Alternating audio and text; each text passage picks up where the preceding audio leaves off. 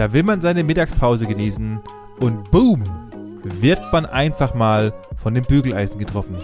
Wie eine Verkettung von Abartigkeiten dafür sorgt, dass man im Krankenhaus landet. Unfassbar, Manuel. Es gibt so krasse Zufälle, Benny, das kann man sich nicht vorstellen. Vielleicht wäre es besser gewesen, wenn sie genauso wie ihr jetzt ein E-Auto gehabt hättet. Dann hätte man nämlich viel mehr Zeit irgendwo beim Suchen nach Ladestationen verbracht. Dann wäre es vielleicht gar nicht so weit gekommen.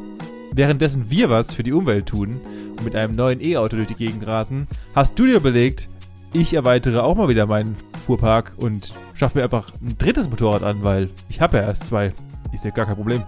Benny, ich nenne das ab sofort nur noch Investment. Das ist ein Investment und das ist auch gut so.